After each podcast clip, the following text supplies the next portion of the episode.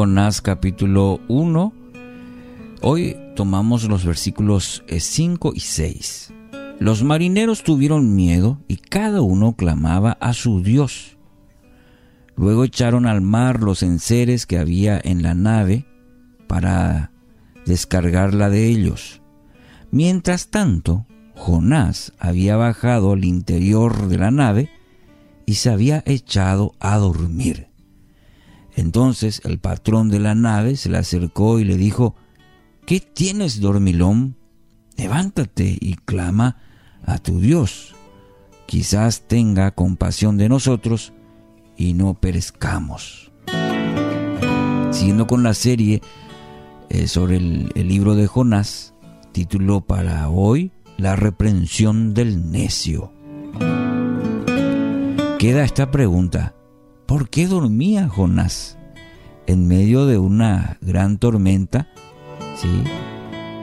Estábamos leyendo el día de ayer este texto donde ya en el versículo 4 dice, Jehová hizo soplar un gran viento en el mar y hubo en el mar una tempestad tan grande que se pensó que se partiría la nave. Y mire, y Jonás, según el versículo 5, se echó a dormir. ¿Por qué dormía Jonás? Quizás queda la pregunta. Y quizás el alivio de haber escapado de la misión que se le había encomendado era tan intenso que Jonás se podía ahora dar el lujo de descansar un poco. Recordando un poco el contexto, ¿sí? la misión que se le encargó a Jonás, la palabra dada por Dios, y esta tarea era muy difícil para Jonás que escapó de la misión y ahora se da el lujo de descansar un poco.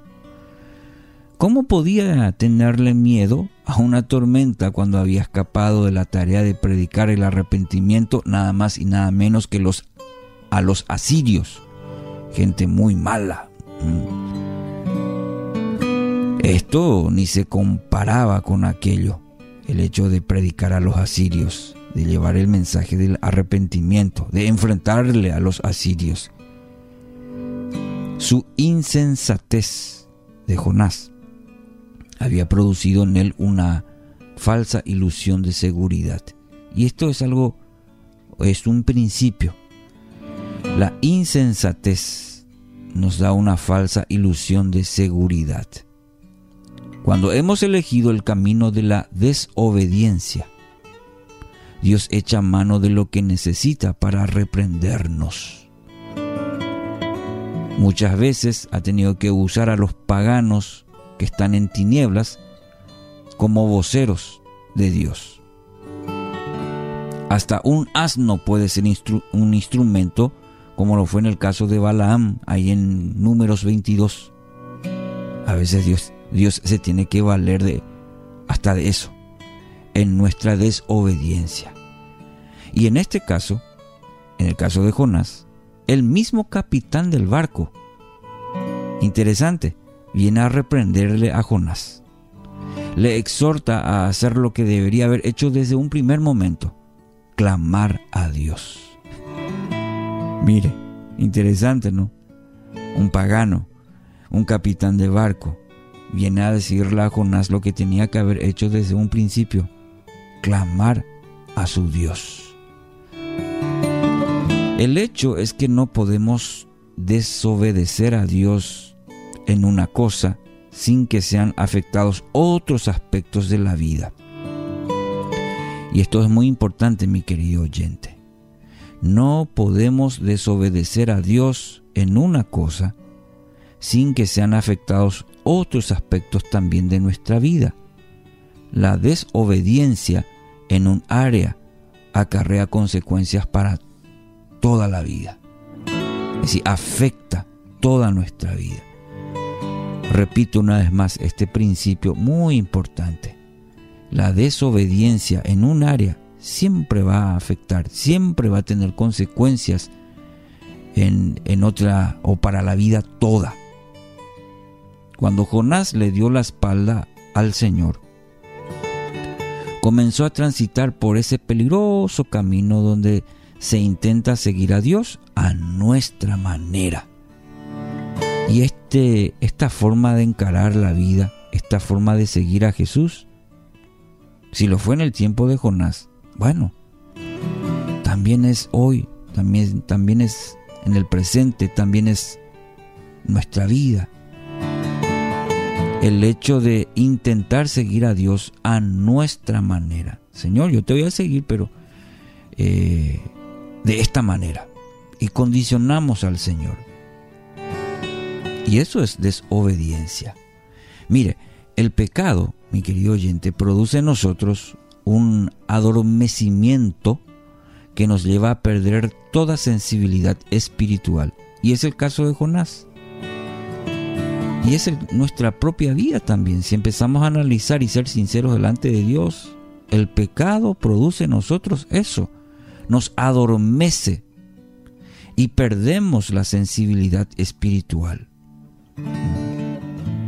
pasan cosas en nuestra vida, como en la, de Jonás, eh, y nos quedamos dormidos, pero espiritualmente. ¿Por qué? Y porque hemos perdido sensibilidad espiritual. Ya no podemos discernir las cosas que ocurren en nuestra vida. En el Salmo 32.9, el autor nos dice que la persona que no confiesa sus pecados es como el caballo o como el mulo sin entendimiento y que han de ser sujetados con el cabestro y con freno. Muy interesante esta analogía que hace el salmista. ¿Mm? ¿Dónde radica? En la persona que no confiesa sus pecados. ¿Mm? Es como el caballo, como el mulo, sin entendimiento. Es decir, ha perdido todo discernimiento. En un sentido figurado, cuando escogemos darle la espalda a Dios, Él deberá sujetarnos con cabestro y freno. ¿eh? Eso que usa el caballo. Bueno, de la misma manera Dios para sujetarnos, así como ese caballo ¿eh? rebelde, así también, o la mula, Él también deberá sujetarnos con cabestro y freno. ¿Sabe por qué? porque el diálogo ya no funcionará en nuestro caso, a consecuencia del pecado. Dice una frase anónima, escucha lo que dice, un poco de pecado sumará dificultades a tu vida, restará fuerzas a tus energías y añadirá contratiempos a tu andar. Creo que resume bastante el tema del pecado en nuestra vida. Y esto le pasó a Jonás. Un poco de pecado sumará dificultades a tu vida, restará fuerzas a tus energías y añadirá contratiempos a tu andar, dice esta, esta frase. Entonces, en el, como vamos a seguir viendo en el caso de Jonás, eh, aquí se refleja perfectamente. Dios, gracias por este nuevo día. Gracias porque cada experiencia que pasamos es un para qué. Es un para qué en nuestra vida. Ayúdanos Espíritu Santo a saber discernir y sobre todo en esta experiencia que estamos leyendo en tu palabra nos haga ver nuestra vida misma y en base a ella tomar decisiones. En el nombre de Jesús. Amén.